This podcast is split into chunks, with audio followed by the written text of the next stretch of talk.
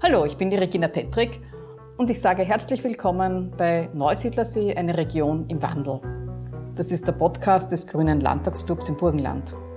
Darin widmen wir uns der gesamten Region rund um den Neusiedlersee, in der die Klimakrise längst spürbar ist.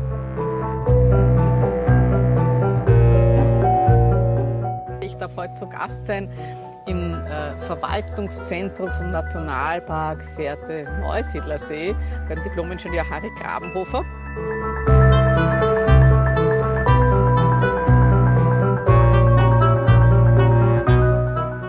Dankeschön, dass wir herkommen dürfen. Äh, Harry Grabenhofer ist Ökologe, ist selber in der Region aufgewachsen. Seit 1999 äh, ist er im Nationalpark tätig, zuerst als Besucherbetreuer, jetzt würde man sagen Ranger wahrscheinlich, mhm. oder? Äh, dann als Mitarbeiter und Leiter im Bildungszentrum und seit 2018 baut äh, Harry Grabenhofer die Abteilung Forschung und Monitoring auf. Äh, was forschen und monitoren Sie? Naja, es ist in einem Nationalpark so, dass es natürlich, äh, es braucht eine Evaluierung der Managementmaßnahmen, die wir durchführen. Zum einen und natürlich haben wir bestimmte Ziele im Nationalpark, äh, aus Naturschutzsicht Ziele vor allem definiert, die wir, die wir halt erreichen möchten. Und da braucht es natürlich auch ein gewisses Monitoring, eben eine Evaluierung dieser, dieser Fortschritte, sagen wir mal. Oder eben auch dann, wenn die Ergebnisse aus den Forschungs- und Monitoring-Sachen äh, äh, eben das nahelegen, eine Änderung einfach des, des Managements, der Maßnahmen, die wir setzen.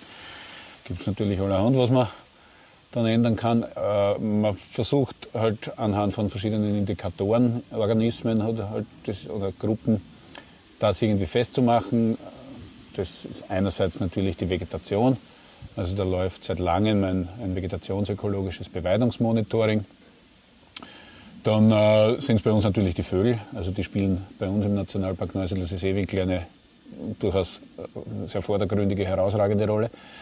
Äh, da schaut man eben bestimmte Arten, die halt äh, unsere Zielarten auch sind und äh, eben den Bruterfolg oder die Bestände einfach jährlich an.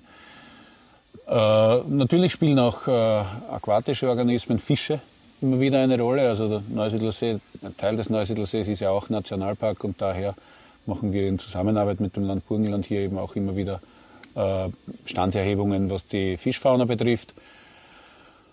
Ja, Insekten, es ergeben sich dann immer wieder Fragestellungen, wo man halt, äh, wo man halt dann äh, Forschungsprojekte oder äh, kürzere Monitoringprojekte äh, dazu durchführt. Was wir begonnen haben jetzt vor ein paar Jahren ist eben auch ein Dummkäfer-Monitoring, weil Dummkäfer ja durchaus gerade in äh, Weidesystemen eine, eine wirklich wichtige Rolle spielen im Abbau. Da muss ich nachfragen. Dunkäfer. Dunk.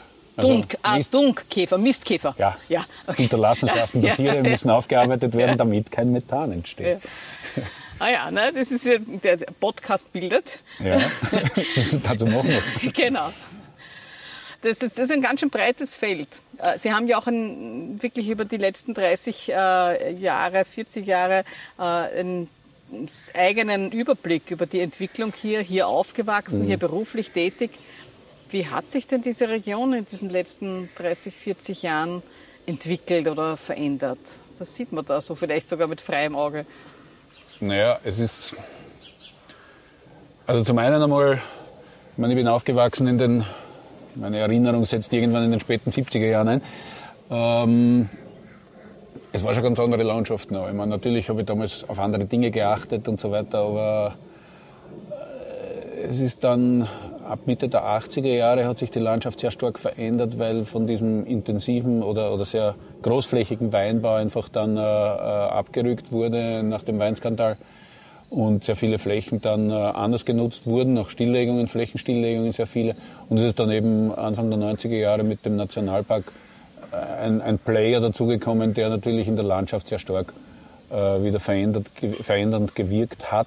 Inwiefern? Durchaus ins Positive mit einer Wiedereinführung äh, von Beweidung. Ich meine, man muss sich jetzt vorstellen, das habe ich leider, muss ich fast sagen, wenn ich eine Zeitreise buchen könnte, würde ich mir das anschauen, wie das einmal war.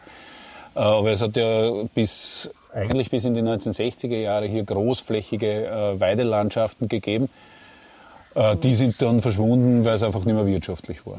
Also das war einfach, und das ist nach wie vor in Wahrheit ein Problem, dass die Wirtschaftlichkeit solcher äh, Formen der, der Beweidung und der, der, der Viehzucht ganz einfach, das ist halt nicht, nicht wirklich gegeben. Was bringt das? Was bringt die Beweidung für den, den, den Naturschutz? Naja, Sie müssen sich vor Augen halten, wir haben hier Jahrhunderte, möglicherweise Jahrtausende lang äh, Beweidungssysteme gehabt. Ich meine, was haben die Menschen hier sonst getan? Äh, man darf sich ja nicht vorstellen, dass das irgendwann nach der letzten Eiszeit dann alles mit Wald zugewachsen ist. Das war sicher nicht. Gerade die salzigen Bereiche äh, ist das nicht, nicht möglich. Und äh, ja, man hat eben mit, mit Haustieren, mit Weidetieren eben die Landschaft offen gehalten. Und da haben sich dann einfach parallel äh, ja, Ökosysteme einfach entwickelt, beziehungsweise Arten eben auf diese Sachen angepasst. Die hat es natürlich schon vorher gegeben, diese Offenlandarten. Äh, Hirsche, Wiesente, andere Großherbivoren haben die Landschaft wahrscheinlich auch vorher, bevor der menschlichen Besiedlung schon offen gehalten. Ja, und äh, es geht jetzt einfach darum, diese, diese, äh, diese Lebensräume und ihre äh, äh, Bewohner praktisch weiter zu erhalten. Man muss sagen, gerade so über sehr lange Zeiträume gewachsene äh, Lebensräume und, und, und Zusammenstellungen von, von, von, von Arten, die haben auch eine sehr hohe äh, wie soll ich sagen, Anpassungsfähigkeit gegenüber zum Beispiel dem Klimawandel auch. Also so intakte Lebensräume haben einfach eine höhere Klimawandelresilienz und insofern wirkt das natürlich auch dahingehend.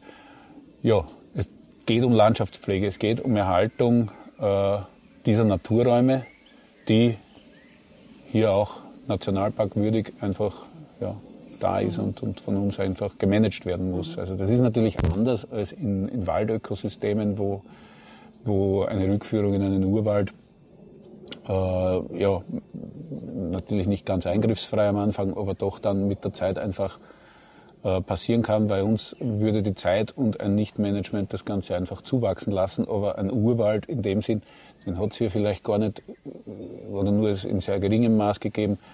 Und äh, vor allem, wenn man sich anschaut, was jetzt passieren würde, welche Baumarten, also auch Neophyten, also, also äh, Arten aus Zentralasien, die hier oder Nordamerika, die hier angesiedelt wurden, würden einfach Flächen zuwachsen und äh, praktisch das Offenland verschwinden lassen in relativ kurzer Zeit. Mhm. Das heißt, äh, wenn ich es richtig verstehe, heißt äh, Naturschutz hier auch äh, frühere Zustände wiederherstellen ja, etwas rückführen. Durchaus. Also, ich meine, man ist natürlich immer, wie soll ich sagen, immer irgendwo auf ein Ziel festgefahren oder festgelegt oder man, man, man, hat irgendein Bild vor Augen, wie es einfach sein könnte oder sollte. In Wahrheit erreicht man das sowieso nie. Es ist einfach die Dynamik auch. Also äh, auch mit den äh, veränderten, äh, sich verändernden Bedingungen immer wieder bei uns, was die Niederschläge betrifft. Also auch das ist ja nichts Neues, dass es immer wieder trocken und und feuchte Perioden gibt, kommt ja einfach ständig zu irgendwelchen Veränderungen in der Natur und, und also ein, ein stabiles äh, Szenario darf man sich sowieso nicht erwarten. Also dass äh, sich äh, in der Region immer wieder etwas verändert in die eine oder andere Richtung, mal feuchter, mal trockener, das gehört zum Wesen hier der Region dazu. Das gehört auf jeden Fall zum Wesen dazu, genau so ist es, ja. Und das, deswegen sage ich auch immer, also man sagt ja, man kennt eine Gegend nur, wenn man sie in allen Jahreszeiten besucht hat. Äh, bei uns, das gilt wahrscheinlich für andere Gegenden der Welt sicher auch, aber bei uns ganz bestimmt eben, ähm, ist es so, man muss dann dazu sagen, nicht nur zu jeder Jahreszeit, sondern man müsste eigentlich in jedem Jahr, vielleicht nicht unbedingt, aber zumindest in feuchten und trockenen Jahren das Ganze einmal gesehen haben auch. Also dann, dann ja, wird einem klar, was es hier an, an Amplitude eigentlich gibt. Ne? Und wie macht das die Natur, dass es sich dann an diesen, diese sich ändernden äh, Bedingungen anpasst? Äh, Gibt es Tierarten, die auftauchen und wieder verschwinden? Oder wie, wie, wie kann ich mir das vorstellen? Durchaus. Also es äh, gibt natürlich Tierarten, äh, gerade in so Steppen- oder steppenähnlichen Bereichen müssen Tierarten auch gut angepasst sein und, und, und sehr mobil auch oder halt irgendwelche Strategien entwickelt haben, wie sie mit, mit schlechten, für sie halt schlechten Perioden halt umgehen können. Also es gibt Arten wie weiß nicht, nehmen wir als Beispiel die Weißbart-Seeschwalbe. Wenn es sehr feuchte Jahre gibt, dann kann es durchaus sein, dass die bei uns brüten. Das haben wir in den Jahren, ganz auswendig, ich glaube 2009 und 2012, wollte meinen, oder 10, haben wir Bruten von denen gehabt. Ja, dann sind sie natürlich woanders nicht, das ist auch klar. Dann äh, kommen wieder trockenere, trockenere Jahre, dann brüten die bei uns nicht, sondern fliegen einfach wieder woanders hin. Also so nomadische Arten gibt's dann eben, die halt kommen und gehen, je nach Wasserständen. Oder einfach nicht unbedingt jetzt gleich verschwinden, aber einfach die Bestände zurückgehen, wenn die Bedingungen nicht passen in die eine oder andere Richtung. Gibt ja auch Arten, die von der Trockenheit mhm. profitieren. Das Ganze, so ein System setzt natürlich relativ große Räume voraus. Das heißt, es muss dann schon äh, für diese Arten in anderen Gebieten, Eurasien, sage ich jetzt einmal grob, eben Ausweichmöglichkeiten geben, wenn hier im Gebiet oder eben woanders die Bedingungen ungünstig sind, dann müssen die einfach irgendwohin ausweichen können. Und da stehen wir natürlich vor einem, einfach einer Herausforderung, die nur wir als Nationalpark Neusiedl allein lösen können. Also das ist ein gesamteuropäisch oder wenn man so will, eurasisches Anliegen, das wir hier verfolgen müssen. Jetzt kann ich mir das bei den Vögeln, die wir da auch rundherum sehr nett mhm. hören, immer wieder als Besucher, äh, kann ich mir das bei den Vögeln relativ leicht vorstellen, wenn die hier ihre, ihre Voraussetzungen immer finden, dass sie dann 300 Kilometer weiter vielleicht etwas finden. Die Fisch, die haben es da schwerer. Wie ist das mit dem Getier im Wasser, wenn da die Wasserstände so schwanken? Naja, natürlich. Also ich meine, man muss jetzt einmal grundsätzlich sagen, die, die, die Sodalacken im Seewinkel sind jetzt keine permanenten Fischgewässer. Das können sie äh, natürlicherweise schon auch durch den äh, relativ hohen Salzgehalt, den die meisten Gewässer dann haben können, äh, ist das schon einmal sehr einschränkend. Und dann ist natürlich das, dass sie immer wieder auch austrocknen können. Das ist ja auch ein natürlicher Prozess, der durchaus auch für die für die dauerhafte Erhaltung dieses Soderlaken eben notwendig ist. Ähm, müssen ja nicht ganz austrocknen, aber zumindest randlich. Und wenn sie weniger austrocknen, dann wird das für die Fische auch problematisch, weil dann die Wassertemperaturen sind auch irrsinnig schwanken. Also das kann von, ich weiß nicht, 10, 15 Grad bei, in der Nacht auf, auf über 30 Grad, weit über 30 Grad äh, bei Tag dann hinaufgehen. Also das, das halten die Fische jetzt relativ schlecht aus. gibt natürlich Organismen, die können das auch. Die haben, und wenn es austrocknet, bilden die Dauereier und können dann Jahre unter Umständen überdauern und dann, wenn sie wieder die Bedingungen passen, sich wieder fortpflanzen. Auch das können die Fische nicht. Also da muss man schon sagen, klar, die verschwinden dann halt aus Gewässern wieder, äh, können dann natürlich auch wieder äh, diese Gewässer besiedeln, wenn Fischleich an irgendwelchen Vogelbeinen kleben bleibt, zum Beispiel solche Sachen. Oder eben, ist beim Neusiedlersee zum Beispiel auch sicher äh, der Fall war in früheren Jahrhunderten noch äh, bei Hochwasserereignissen dann, über die Donau durchaus eine, eine Verbindung über überschwemmte Gebiete eben da sein konnte. Und dann, dann gibt es halt da wieder eine Wiederbesiedlung nach einer Austrocknungsphase. Also muss man auch jetzt der Ehrlichkeit halber sagen, wie das jetzt funktionieren würde mit den ganzen wasserbaulichen Maßnahmen, die in den letzten ein, zwei Jahrhunderten gesetzt wurden, das ist halt wieder ein bisschen schwierig werden. Also wenn jetzt der See austrocknen würde, wird eine natürliche Wiederbesiedlung mit Fischen also wenn er komplett wirklich total austrocknen würde, wird ein bisschen schwierig. Man muss aber auch sagen, komplette Austrocknung, das dauert lang. Und da gibt es dann immer noch irgendwo Pfützen im Bereich der Vulkanmündung etwa, wo ja dann doch auch Wasser zufließt immer wieder, wo natürlich nicht alle Fischarten, aber durchaus auch Fische äh, überleben könnten wahrscheinlich.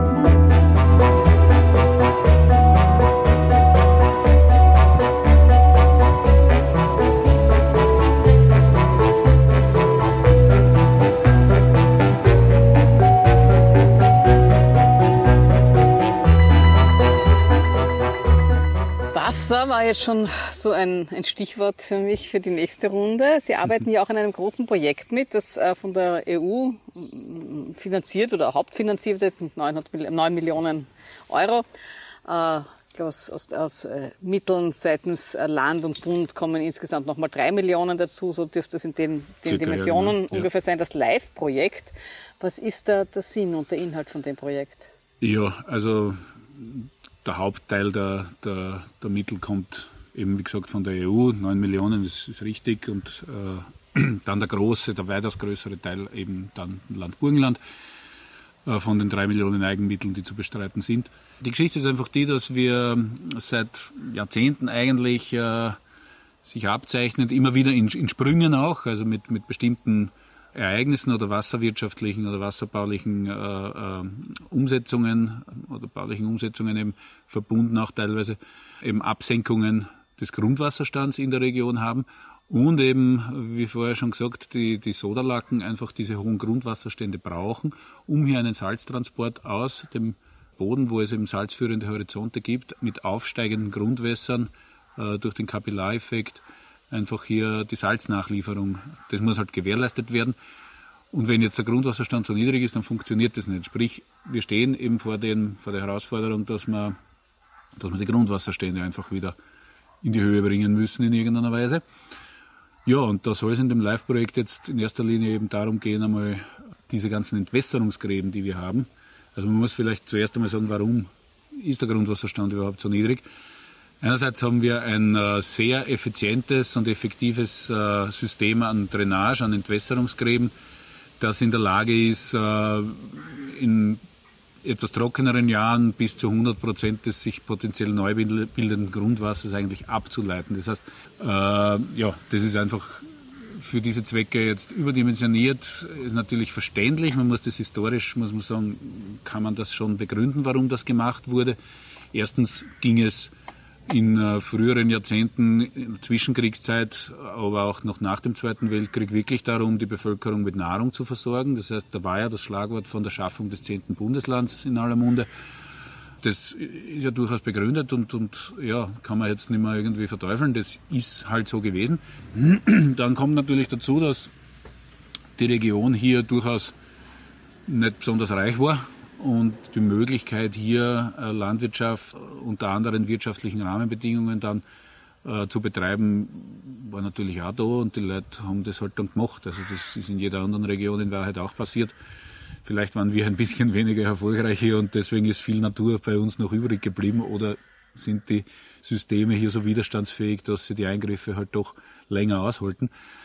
Ja, also wie gesagt, ein Entwässerungssystem, das man für feuchte Jahre. Naja, oder für trockene, weil Prinzip, vorher, also für, für trockene ja. Jahre braucht man die Entwässerungssysteme. Nein, nein, da, in, ja. in, trockenen Jahren äh, sind diese Entwässerungssysteme dann äh, eben von ihrer Dimensionierung her so groß, dass sie eigentlich eine Grundwasserneubildung nicht mehr zulassen. Mhm. So ist es gemeint. Mhm. Äh, natürlich baut man die Entwässerung für feuchte Perioden oder Jahre. Mhm. Äh, das ist aber genau das Problem, dass man dann natürlich in feuchten Jahren Wasser abführt und äh, hier einfach äh, Bedingungen schafft, damit einfach nicht irgendwelche Siedlungsbereiche überschwemmt werden und damit man halt Flächen bewirtschaften kann, ist ganz klar. Die Sache ist nur, es gibt halt nicht nur feuchte Jahre und das System funktioniert aber in den trockenen eben auch und leitet da eben auch entsprechend ah ja. Wasser ab. Mhm. Also das, das ist natürlich ein wichtiger Grund, warum hier Wasser durchaus als Mangelware in letzter Zeit zu bezeichnen war. Es hat ja jetzt ein bisschen gerenkt, also es ist durchaus, ja, geht ja wieder aufwärts, wie es ausschaut. Und das Zweite ist natürlich, dass sich landwirtschaftlich hier auch einiges geändert hat. Also es gibt ja auch Studien den, aus den 90er Jahren, wo, wo im Prinzip drinsteht, ja, also eine Übernutzung wäre denkbar, so quasi, äh, ist aber momentan kein, kein Thema, weil, äh, weil die Kulturen, die hier angebaut werden, ohnehin nicht so wasserbedürftig sind, also so bewässerungsbedürftig sind, äh, dass man hier eine Übernutzung irgendwie äh, erwarten könnte. Aber wenn sich die Kulturen eben verändern und das hat eben stattgefunden. Also es ist einfach der, der Mais, äh, der, der Erdäpfel, also Erdäpfelanbau, Früher die Zuckerrübe, jetzt äh, verstärkt auch Soja. Solche Sachen, das sind noch nur einige Beispiele und gibt es noch andere auch, äh, aber die machen halt flächenmäßig einiges aus. Das hat einfach zugenommen und äh, dadurch kommt es natürlich zu einer, zu einer stärkeren Nutzung des Grundwasserkörpers und ja, und da muss man halt auch schauen. Also, und was machst du dann beim Live-Projekt? Ja, also beim ja. Live-Projekt geht es jetzt in erster Linie darum, einfach einmal praktische Hausaufgaben zu machen, einmal wirklich zu schauen, rückzustauen, was, was geht. Also das Live-Projekt deckt einen, einen Teil des Natura 2000 Gebiets Neusiedlsee, äh, also Neusiedlsee nordöstliches Leitergebirge ab, in dem wir eben die Maßnahmen geplant haben. Und es ist aber so, dass durchaus in der ganzen Region seitens des Hauptreferats Wasserwirtschaft jetzt äh, daran gewirkt wird, solche Rückstaumaßnahmen auch umzusetzen, also nicht nur in dem Live-Projektgebiet. Im Prinzip ist das Live-Projekt dann ein Teil dieses größeren Unterfangens, wenn man so will. Das heißt, es geht darum, möglichst Wasser in der Region zu halten. Genau. Schauen, also alles, ja was da ist, irgendwo aufzufangen und nicht weg wegleiten zu lassen. Ja, also ein, ja, wenn man so will, ein Umdenken auch in der, in der Wasserbewirtschaftung sozusagen. Äh, ich glaube, dort müssen wir hin. Ich meine, mit Klimawandel, wir wissen nicht, wie sich die Niederschläge entwickeln werden. Wir wissen aber sehr wohl, dass die Verdunstung auf jeden Fall steigen wird. Also Wasser wird definitiv ein Thema mit dem Klimawandel. Das heißt jetzt nicht unbedingt, dass die trockenen Jahre, äh, die wir jetzt hatten, eine Klimawandelauswirkung äh, sind und dass es jetzt nicht mehr so bleiben wird. Da können auch durchaus wieder feuchtere Jahre kommen. Was Klimawandel auf jeden Fall bedeuten wird, ist, dass die Extreme zunehmen werden. Das heißt, es ist durchaus im, im wird immer wahrscheinlicher damit, dass ähm, Starkregenereignisse eintreten, wo viel Wasser auf einmal kommt. Und dann folgen vielleicht eben längere Trockenphasen. Und äh, ja, das gebietet dann schon die Logik zu sagen, wenn ich dann folgende Trockenphasen habe, dann muss ich halt, dann muss ich halt das Wasser möglichst lang in der Region halten. Und äh, ja, wenn ich am Jahresanfang viel Geld bekomme und weiß, dass ich nichts mehr nachbekomme, dann muss ich halt auch schauen, dass das ganze Jahr auskommt damit. So ist bei mir leider nicht. Und äh, in, innerhalb dieses Projektes äh, werden dann äh, Systeme entwickelt, Daten erhoben, äh, Lösungen entwickelt auch, wie das möglich ist, dass das Wasser möglichst gehalten wird genau, und nicht also, durch die Kanäle ja, äh, abfließt. Also es gibt ja schon, ich meine, die technischen Lösungen dafür sind ja, liegen ja mehr oder weniger auf der Hand. Man muss halt Wasser rückstauen, also man braucht Stauwerke, Wehranlagen. Mhm. Äh, wie die dann technisch genau umgesetzt werden, das ist natürlich äh, äh, wieder eine andere Frage. Also da gibt es natürlich von bis Möglichkeiten.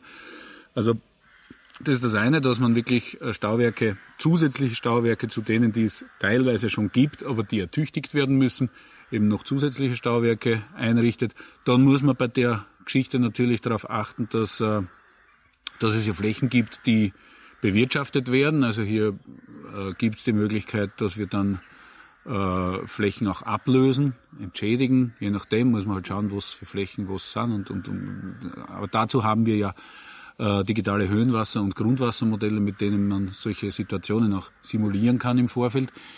Und dann ist natürlich ein wichtiger Punkt, äh, darauf zu schauen, äh, dass wir praktisch die Hochwassersicherheit auch im Vergleich zum, zum Status quo für niedrig gelegene Bereiche in den, in den Ortschaften einfach auch erhöhen äh, mit einfach ja, Hochwasserschutzeinrichtungen. Äh, das ist notwendig. Natürlich sind die Ortschaften gewachsen. Das ist halt einmal mit der Grundwasserabsenkung ist es einfach möglich geworden, in tiefer gelegene Bereiche rund um die Ortschaften äh, zu bauen, einfach die Siedlungen, wie gesagt, zu erweitern. Ähm, das wäre in früheren Jahrzehnten gar nicht denkbar gewesen, weil dort einfach klar war, da ist Wasser, aber das war halt jetzt nicht mehr. Jetzt hat man hinbaut. Und die Häuser stehen halt jetzt schon mal dort. Jetzt kann man nicht sagen, jetzt lassen wir es davon schwimmen. Also brauchen wir einen Hochwasserschutz. Ist auch klar. Nichts anderes passiert an den Flüssen, die wir in anderen Teilen unseres äh, Bundesgebiets irgendwo haben. Ähm, ja, das ist das eine. Und das zweite, Entschuldige, was, ja, man dann, was man dann, das zweite, was man dann eben in Bezug auf Wasser einfach angehen möchten, ist erstens einmal gemeinsam mit, mit Wasserbau und gemeinsam mit anderen Stakeholdern, also Interessensgruppen, die hier äh, partizipieren an der ganzen Sache, äh, eine zukünftige Wasserbewirtschaftung im Seewinkel eben ein Szenario entwerfen, wie wir da in Zukunft damit umgehen können. Und dann eben auch noch, und das halte ich für ein durchaus zukunftsweisendes Ding, eine, eine agrarische Studie, wo wir äh, einerseits äh, anschauen lassen, welche Kulturen oder welche Bewirtschaftungsformen sind hier von den natürlichen Bedingungen, vor allem was die Grundwasserbedingungen betrifft, äh, überhaupt sinnvoll, auch in, die Zukunft gesehen, weil mit Klimawandel wird sich das natürlich auch verändern. Auch da müssen wir ein bisschen versuchen, in die Zukunft zu schauen. Auch äh, vor dem Gesichtspunkt, dass hier schon äh, beginnt die Wirtschaftlichkeit für einen, äh, für einen Landwirtschaftsbetrieb, weil wenn der jetzt irgendwas umstellt, dann muss er natürlich, dann kann der nicht nächstes Jahr sagen, ah, geht doch nicht und dann stellen wir wieder um. Also das, das geht sich wirtschaftlich dann nicht aus. Der muss schon über längere Zeiträume hinweg einmal vorausplanen können. Das ist das eine. Und die Wirtschaftlichkeit spielt natürlich auch eine Rolle bei den Kulturen und Bewirtschaftungsformen, die wir hier äh, auch untersuchen wollen. Es soll auch Feldversuche geben, weil äh, es hilft ja nichts, wenn der Landwirt zwar irgendetwas anbaut oder, oder irgendeine Bewirtschaftungsform wählt. Ich sage jetzt, keine Ahnung, können ja auch, kann ja auch Tierzucht sein, irgendwas ähm, die halt wasserschonend ist, aber er kann dann das, was er produziert, nicht verkaufen. Das hilft nichts. Das heißt, man muss ja eine wirtschaftliche Komponente auch mit einbeziehen. In meinem letzten Gespräch mit David Goldewitz, der Knoblauchbauer ist, sozusagen, war das ja auch ein wichtiges Thema. Es nützt nichts, wenn man der Landwirtschaft sagt, sie soll sich umstellen, wenn dann der Markt dafür Na, keine da Frage, ist. Also ja, genau. muss sich auch der Markt dafür umstellen. Aber was jetzt schon immer wieder so ein bisschen rauskommt, ist dieses Spannungsfeld zwischen dem Agrarmanagement auf der einen Seite und dem Naturschutz auf der anderen Seite. Gibt es da Reibungsflächen im Seewinkel? Naja, es gibt, Im, es, es gibt immer beides. Es ja. gibt natürlich Reibungsflächen, es gibt, äh, ich sag mal, Konfliktpotenzial ist äh, ein hartes Wort, aber Herausforderungen im Gegenseitigen, ja, das ist ganz klar. Wir ruhig ein bisschen in ja, nein, Podcast auch die harten Wörter. Nein, es ist, aber ja auch so, ne, ganz klar. Konfliktpotenzial ist sozusagen das, das was sich hier naja, drauf tut. Das Konfliktpotenzial ist natürlich eben das, dass hier durch eine landwirtschaftliche Nutzung natürlich äh, Naturschutzinteressen äh, negativ beeinflusst werden, schlicht und einfach. Das ist ich will jetzt gar nicht nur auf die, auf die Wasserthematik beziehen, hier definitiv auch, weil das ist ja auch etwas, nicht, wenn man sich als, sagen wir mal, als, als Otto Normalverbraucher, wenn man das so bezeichnen will, eine Nationalparkregion vorstellt, dann ist es ja irgendwo, suggeriert das ja ein bisschen die heile Welt, aber das kann es halt schwer sein, weil es natürlich hier Einflüsse von außen auf die Nationalparkflächen gibt, gerade in einem Nationalpark wie dem Nationalpark Neusiedlersee Seewinkel, der äh, ja keine geschlossene Fläche darstellt. Also es ist ja nicht so, dass wir jetzt unsere 100 äh, Quadratkilometer knapp, die wir Nationalparkflächen haben, ist ja kein geschlossenes Gebiet. Das ist ja, da haben wir da was und da was und dann sind dazwischen immer wieder auch Parzellen, die nicht Nationalpark sind. Manche davon sind auch in, äh, in, in, in Förderprogrammen äh, wie ÖPOL drin, also das Österreich. ÖPOL? ÖPOL ist das, Umwelt, äh, das österreichische Programm für umweltgerechte Landwirtschaft, im Grunde die nationale Umsetzung des europäischen Programms für umweltgerechte Landwirtschaft.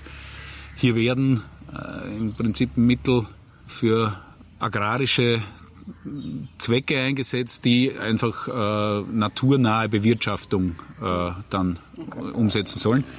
Da dürfte es unterschiedliche Definitionen oder Zugänge geben, was naturnah ist. Ja, also, ja, das ist halt auch wieder, wenn wir zum Anfang zurückkehren, diese Veränderungen in der Landschaft. Also wenn ich mich zurückerinnere an meine Kindheit, wo ich als acht, neun, Donuts, aha, schön, da kommt der nächste Regen. Ja, ist ähm, 8, 9, 10, 12-Jähriger äh, dann mit meinem Großvater und meinem Onkel einfach äh, bei der Heumaat oder beim Heu, äh, bei der Heubringung äh, dabei war, das waren andere, das waren andere Zeiten. Ich meine, damals ein Mähwerk, das Mähwerk, das, das damals äh, gewesen ist, das war halt ein Meter 70, ein, auf der Seite vom Traktor ein Fingermähwerk, also mit, wie eine Schere praktisch, mit Messern. Äh, und mit dem ist man halt mit einem relativ leichten im Vergleich zu den heutigen Traktoren, äh, mit einer relativ leichten Maschine drüber gefahren, relativ langsam wieder. Und das war alles klein strukturiert. Nicht? Der eine Bauer hat halt da sein, sein Fleck gehabt, das waren schon alles Wiesen nebenan, aber der Nachbar hat halt nicht jetzt gemacht, sondern erst in zwei Wochen und dafür sonst war vorher und was weiß ich. Da ist Struktur entstanden. Und ähm, diese Dinge waren natürlich, also damals hat es schon noch in den äh, 70er, beginnenden 80er Jahren durchaus einige solche Mischbetriebe gegeben, die schon sehr stark auf Weinbau fokussiert waren bei uns natürlich. Äh, zusätzlich natürlich den touristischen Aspekt, den darf man dann auch nicht vergessen. Äh, aber eben noch äh, wirkliche Bauernhöfe, einfach mit ein paar Kühe im Stall, die gemolken wurden, ein Stier zum Mästen für, für Fleischproduktion, ein paar Schweindel, die man halt selbst gemästet hat und, und halt dann irgendwann gegessen hat, Hühner und so weiter. Also da hat es einen Tierbestand gegeben. Das hat sich dann natürlich irgendwann einmal überhaupt nicht mehr auszahlt. Und dann ist das verschwunden. Und mit dem Verschwinden der Tiere ist natürlich auch die Wiesenmaat eine andere geworden, weil es gibt dann nur mehr wenige Betriebe, äh, die, die, ähm, die Heu und Stroh braucht haben. Aber jetzt geht es bei den Wiesen vor allem ums Heu. Und dann sind die Flächen, die gemäht wurden, sind einfach größer geworden. Und es ist auch jetzt in Öpol, es gibt natürlich immer wieder diese Geschichten mit so und so viel Prozent müssen äh, äh, liegen lassen werden und, und, und alles Mögliche. Aber ähm, insgesamt ist das, was wir jetzt äh, als, als umweltgerechte Maßnahmen äh, äh haben, eigentlich in vielen Bereichen wahrscheinlich weniger umweltverträglich als das, was wir in den frühen 80er Jahren noch, und das ist jetzt nicht ewig her, kommen mir zumindest noch nicht so alt vor, was wir damals gehabt haben äh, als State of the Art, als im Prinzip, das war halt das Intensivste, was die Leute da halt gemacht haben, weil andere Maschinen haben es nicht gehabt. Also da, heißt, muss man, da muss man schon sagen, da hat sich wirklich sehr stark was verändert. Das heißt, in, äh, das ÖPOL-Programm lässt auch Maßnahmen zu oder eine Art der Bewirtschaftung zu, die jetzt aus Naturschutzsicht nicht besonders zuträglich. Sagen wir so, es ist, es ist sicher besser als, also, und man hat natürlich das ÖPOL-Programm, äh, schafft wahnsinnig viele Stilllegungen, Ackerstilllegungen, die im Endeffekt dann nach ein paar Jahren Wiesen sind.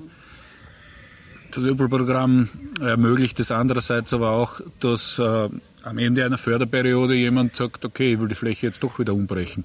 Also. Das ist auch klimawandeltechnisch nicht, äh, also im, im Hinblick auf, auf, auf äh, Maßnahmen, die dem Klimawandel entgegenwirken, nicht sinnvoll, weil ja äh, natürlich diese, diese Wiesensysteme je nach Feuchtegrad und nach Beschaffenheit des Bodens können, können gute, gut gemanagte Graslandsysteme mehr CO2 speichern als Wälder. Mhm. Ähm, das heißt aber, wenn Sie es jetzt einmal ein paar Jahre speichern, in so einer Ölpoolperiode und dann werden sie umbrochen, dann setzen wir es wieder frei. Das ist so wie bei den Baumpflanzungen, die halt als Ausgleichsmaßnahme für irgendwelche Sachen herangezogen werden. Wenn man den Baum dann umschneidet, dann, hat das, dann ist der. Ausgleich wieder vorbei. Also was machen wir jetzt? Heißt das, dass äh, bei CO2-Reduktionsstrategien äh, die Frage des Bodens äh, und wie Landwirtschaft gestaltet ist, auch einen wesentlichen Einfluss hat? Sicher, ja, ganz klar. Und wie gesagt, gerade eben diese Graslandökosysteme, und hier geht es um Beweidung und Wiesenmaat in erster Linie, ähm, die können wirklich sehr viel CO2 speichern. Auch Niedermoor-Renaturierungen, das wissen wir, Wiedervernässungen spielen eigentlich hier eine, eine wichtige Rolle oder sollten eine wichtige Rolle spielen, äh, ihre Umsetzung äh, bei den Maßnahmen, die wir dem Klimawandel irgendwie entgegensetzen könnten. Ja, und wie gesagt, äh, Öpol hat hier durchaus den positiven Effekt, dass wir viele Flächen einfach für Rückgewinnung von Wiesenflächen einfach gewinnen und man muss auch sagen, die meisten dieser Öpolflächen bleiben dann eh über sehr lange Zeiträume. Also der Druck, Flächen wieder zu bewirtschaften, ist relativ gering. Ist natürlich immer am Ende dieser Förderperioden äh, so eine latente Unsicherheit natürlich da. Äh, was wird mit den Flächen passieren, wie wird die Förderung ausschauen in der nächsten Periode, zahlt sich überhaupt noch aus oder soll ich es irgendjemandem verpachten, der es dann halt umbricht und bewirtschaftet oder bewirtschafte ich selber. Das ist eine wirtschaftliche Frage für die, für die Flächenbesitzer. Und ähm, ich glaube, insgesamt sollten wir einfach schauen, dass wir von dem Produktionsgedanken wegkommen. Wir produzieren auf relativ geringer Fläche sehr, sehr viel Nahrungsmittel für uns Menschen. Ähm, das ist einfach auch mit dem Kunstdüngereinsatz und so weiter, das hat sich alles verändert. Also, und wohin soll es gehen? Also und dann müssen wir, genau, und, und wir müssten einfach schauen, dass äh, eine Landschaftspflege und eben intakte Lebensräume dann, dass die eigentlich für den Landwirt sozusagen auch ein Produkt sein können. In seiner wirtschaftlichen Bilanz auch, also dass er jetzt nicht die Heimat äh, nicht wegen die Förderung ist jetzt eh schön und ist gar keine Frage, ist gar nicht so schlecht. Aber, aber das Heu ist immer noch ein Produkt und jetzt geht es darum, möglichst viel, möglichst schnell, möglichst viel Heu zu bringen. Und von dem müssen wir halt weg. Weil es ist schon klar, in trockenen Jahren brauchen wir das Heu auch. In einem Jahr wie heuer gibt's Heu genug, weil ist, was glaubt mit dem Regen jetzt da im April, Mai, das ist angeschossen, da wird das Heu keine Mangelware sein heuer. Außer es regnet jetzt die ganze Zeit drauf und es verfällt vorm Pressen. Aber ja, wie gesagt, also da müssen wir schon hin, dass wir einfach auch in diesem agrarischen System einfach es stärker ermöglichen, äh, Landwirten äh, ein, ein wirtschaftliches Auskommen, äh, ein vernünftiges zu ermöglichen. Nicht unbedingt nur im Sinne einer agrarischen Produktion von irgendwelchen Rohstoffen dann oder Lebensmitteln, äh, sondern einfach auch äh, ihren Beitrag zur, Landwirtschaft, zur Landschaftspflege und zur Erhaltung von, von Naturräumen und, und, und Biodiversität im, Endeffekt hier einfach entlohnen als Gesellschaft. Also, ich denke, es ist ein ganz neues Berufsbild. Absolut. Da, ja. Ich meine, das gibt es schon, aber es ist halt sehr, sehr, sehr, sehr, klein noch. Also gibt es ja wenig. Ja, und es, es, entspricht ja oft auch nicht dem Selbstbild äh, von Bauern und Bäuerinnen, die äh, dann sagen, ich, ja. ich bin nicht der gesellschaftlich angestellte Landschaftspfleger. Ja, aber da ja. müssen wir, Vielleicht. höre ich den, den Aufruf da auch, ja, ja. auch weiter zu denken, um da Vielleicht ist aber der gesellschaftlich angestellte Landschaftspfleger doch noch reizvoller als der äh, Agrarindustrieangestellte. Ja. Wenn es dann um andere intensive Formen der Landwirtschaft geht. Ne? Da werden wir uns auch weitere Gesprächspartnerinnen zu dem ja.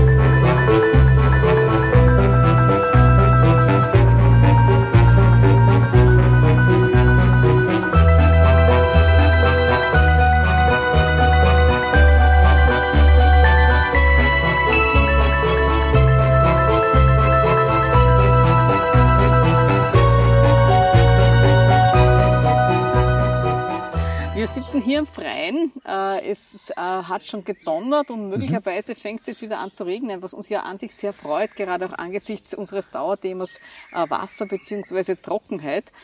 Gehen wir vielleicht jetzt noch einmal so zu den, am Schluss zu den ureigensten Aufgaben dieses Nationalparks zurück. Muss sich der Nationalpark fürchten vor längeren Phasen der Trockenheit, wenn es jetzt nicht so viel regnet wie in diesem Frühjahr und vielleicht naja, wie soll ich sagen? Oder sagt der Nationalpark, so ist es eben. Unser, unser Job ist, äh, mit der Natur zu leben. Ähm, wir nehmen es, wie es kommt. Also ich würde mich nicht fürchten vor längeren Phasen der Trockenheit, weil die durchaus in dem System ja immer wieder vorgekommen sind, auch in früheren Jahrhunderten. Ich würde mich aber fürchten, wenn wir diesen Gegebenheiten einfach nicht entsprechend Rechnung tragen und hier in der Wasserbewirtschaftung einfach äh, eher Business as usual weiter betreiben würden und einfach den Abfluss und die Entnahme in gleicher Form äh, weiterlaufen lassen würden, weil das dann wird bald nicht mehr wahnsinnig viel wachsen. Und das ist ja auch für die Landwirtschaft keine, keine wirkliche Zukunftsperspektive. Das ist eine kurzfristige, die sicher auch wirtschaftlich sicher noch ein paar Jahre guten Erfolg bringt. Und wenn es jetzt wieder feuchtere Jahre gibt, dann reden wir uns halt nochmal drüber. Aber irgendwann ist das natürlich erschöpft. Also ich würde wirklich sagen, es wird sich natürlich was verändern. Wir können, es ist ja so, ich meine, natürlich können wir den Wandel beobachten und, und äh, gerade in der Abteilung Forschung, Monitoring ist es ja unsere Aufgabe zu dokumentieren, auch was sich verändert und, und so weiter.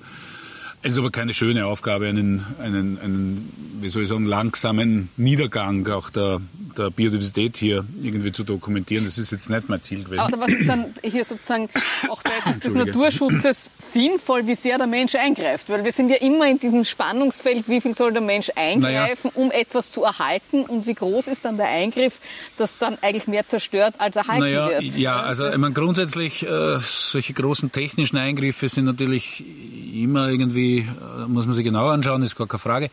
Aber äh, man darf hier eben nicht verwechseln Naturschutz als reinen Prozessschutz, der durchaus seine Berechtigung hat, aber eben in, in, in, in über wirklich sehr, sehr lange Zeiträume gewachsenen Kulturlandschaften, mit denen es wir hier, und das unterscheidet uns eben auch wirklich von, von weiter westlich, Gebieten, äh, weiter westlich gelegenen Gebieten in Österreich, dass wir hier nicht, dass dort keine Kulturlandschaften gäbe, das ist schon klar, aber es gibt halt dort eben diese Wälder, die man halt in Naturwälder wieder rückführen kann und so weiter. Und, und ja, es ist einfach ähm, ein, ein jahrtausendelanger Prozess. Von hier praktisch nach Osten bis zur Pazifikküste, wenn man so will, hat man Steppengebiete, die ständig in irgendeiner Form durch menschliche oder früher eben großherbewohren äh, wilde, äh, wildlebende Herden äh, einfach beweidet wurden. Das heißt, das aufrechtzuerhalten oder das weiterzuführen, ist eigentlich ein Teil unseres Naturerbes. Also da muss man einfach das machen, sonst verlieren wir einfach diese Lebensräume. Das mhm. wächst bei uns zu. Wir haben hier keine nur teilweise äh, natürliche Steppenbereiche, also Steppenbereiche. Es ist einfach so, dass äh, im Bereich des Soda Soderlacken, wo es zu salzig ist, um, um Busch- und Baumwachstum zuzulassen, dort wird es jetzt auch zuwachsen. Jetzt schon, aber früher eben nicht. äh, weil einfach mit der Ölweide eine Pflanze hier Fuß gefasst hat, die hier künstlich eingebracht wurde in das System, die aus Zentralasien stammt und die durchaus in der Lage ist, solche Flächen eben auch zu, zu besiedeln und, und nachhaltig zu stören auch dann. Äh, wie gesagt, also diesen Eingriff, der, der ist schon notwendig, äh, in unserem Fall halt. Ähm, zu den Aufgaben des Nationalparks gehört, das muss man auch noch erwähnen, vielleicht äh, auch äh, nach IUCN-Kriterien, äh, nicht nur eben die Erhaltung der Biodiversität und all diese Dinge, sondern, ja, das Donuts ganz mhm. schön, ähm, sondern eben auch eine so weit ökologisch möglich und vertretbar und, und, und, und, und, und eben verträgliche äh, Form des, äh, der touristischen Erschließung. Also was dann irgendwie Kontemplation und, und Naturerlebnis ganz einfach ist ja auch okay alles und das ist wichtig und das spielt auch äh, bei uns hier im Neusiedlersee-Gebiet eine, eine enorm wichtige Rolle, auch touristisch. Das muss man schon auch, auch ein, ein, muss man sich vor Augen halten. Es, man kann eine ganz einfache Milchmädchenrechnung anstellen. Wenn es keine Sodalacken gibt, dann kommen halt sehr viele Vogelarten nicht, wegen derer wiederum Besucher dann kommen oder eben dann nicht mehr kommen. Und wenn die Besucher nicht kommen, dann tun wir halt keine Zimmer vermieten, wir dann kein Essen mehr verkaufen in die Gasthäuser, wir verkaufen keinen Wein mehr. Es ist ein wirtschaftlicher Faktor. Mhm. Und nicht nur für die Tourismusbetriebe direkt, sondern auch durchaus sekundär dann für für, für Zulieferer sozusagen zum Tourismus oder für, für zuarbeitende Betriebe wie am Bäcker natürlich, das ist eh klar, oder was, aber durchaus auch Handwerksbetriebe, die ja gerade bei diesen kleinstrukturierten Tourismusbetrieben, die wir hier haben, äh, da macht halt dann der Installateur aus der Ortschaft oder aus der nächsten Ortschaft halt im Winter äh, Wartungsarbeiten oder er renoviert halt einmal die, die, die Duschen in den Gästezimmern und so weiter. Also das, das spielt hier schon eine große Rolle. Also eine gewisse Art von Tourismus braucht auch die Natur hier. Hier würde ich schon sagen, auf jeden Fall. Also ich glaube, es ist sicher das Neusiedlerseegebiet eins äh, der Gebiete, wo man diesen Zusammenhang zwischen äh, Naturschutz und, und naturtouristischer und damit wirtschaftlicher Nutzung äh, sehr, sehr gut demonstrieren kann. Wahrscheinlich geht es in Österreich in keiner Region besser als bei uns. Mhm. Was soll ich da jetzt mitnehmen aus unserem Gespräch? Was ist Ihnen da jetzt besonders wichtig, dass auch die, die sich das anhören, nicht vergessen, zumindest nicht in den nächsten Tagen und Wochen? Ja, naja, besonders wichtig ist einmal ich meine, im Grunde, wenn wir den Nationalpark betrachten, haben wir, haben wir ein, eine große Herausforderung mit den Sodalacken. Da ist einmal besonders wichtig für mich, äh, dass man einmal versteht, das Lackensterben ist da. Das ist ein Riesenproblem. Diese Lebensräume verschwinden. Wir haben nicht nur aus ästhetischen oder irgendwelchen ideellen Gründen äh, die Verpflichtung, diese Lebensräume zu erhalten, sondern durchaus handfest aus rechtlichen Gründen, also aus EU-rechtlichen Gründen auch, sind prioritäre Lebensräume äh, in der Fauna-Flora-Habitat-Richtlinie der Europäischen Union. Zusätzlich ist es natürlich eben so, dass die Erhaltung von, äh, von natürlichen Lebensräumen, von intakten Lebensräumen uns auch unsere Lebensgrundlage im Endeffekt als, als, als Menschen ist. Ich meine, wir können zwar so tun, als würden wir nicht zur Natur dazugehören. Das wird aber auf Dauer nicht gut gehen. Und ähm, das ist das eine, also die Sodalacken. Das andere ist natürlich auch vor allem äh, im, in der Grünlandwirtschaft, im, im Graslandmanagement, ähm, dass hier einfach äh, Kulturlandschaft erhalten werden muss mit naturschutzfachlichen Zielen. Also man muss halt schon der Ehrlichkeit halber sagen, es hat sicher Phasen gegeben, wo die Bewirtschaftung hier, auch die Beweidung oder was, so intensiv war, dass das, dass das eigentlich jetzt nicht unser Ziel sein kann, das so wiederherzustellen, das ist gar keine Frage. Aber äh, wir müssen auch im Hinblick auf Klimawandel, auch unter anderem eben mit diesen, mit diesen Beweidungssystemen uns überlegen, wie wir das äh, fortführen können, weil einfach das auch sehr viel CO2 speichern kann. Und muss ich auch dazu sagen, die, die, die Anschuldigungen äh, an die armen Rindviecher, die kennen ja gar nichts dafür, die haben sie ja nicht ausgesucht, äh, dass sie halt so viel Methan produzieren. Das stimmt natürlich, das hängt aber von den Haltungsbedingungen ab.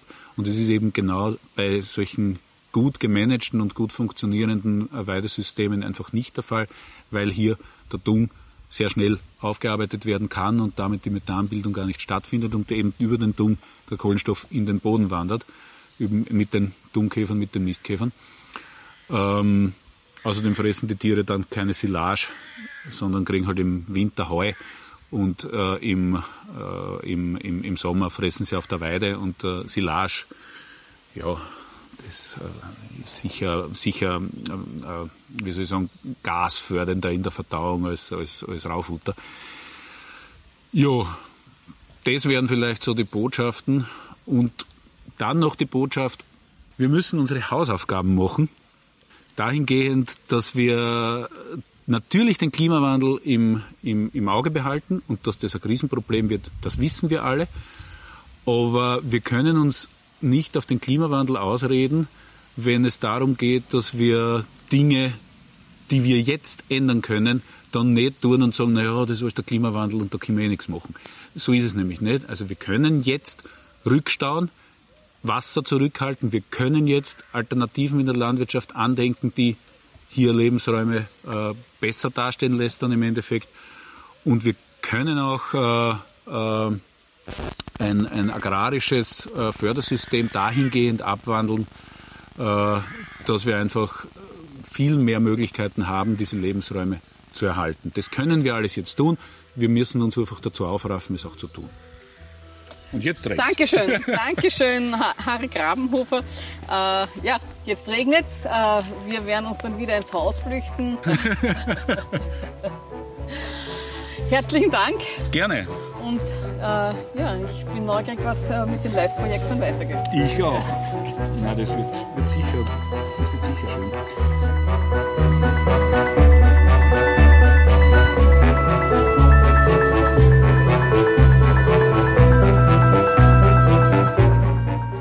Neusiedlersee, eine Region im Wandel.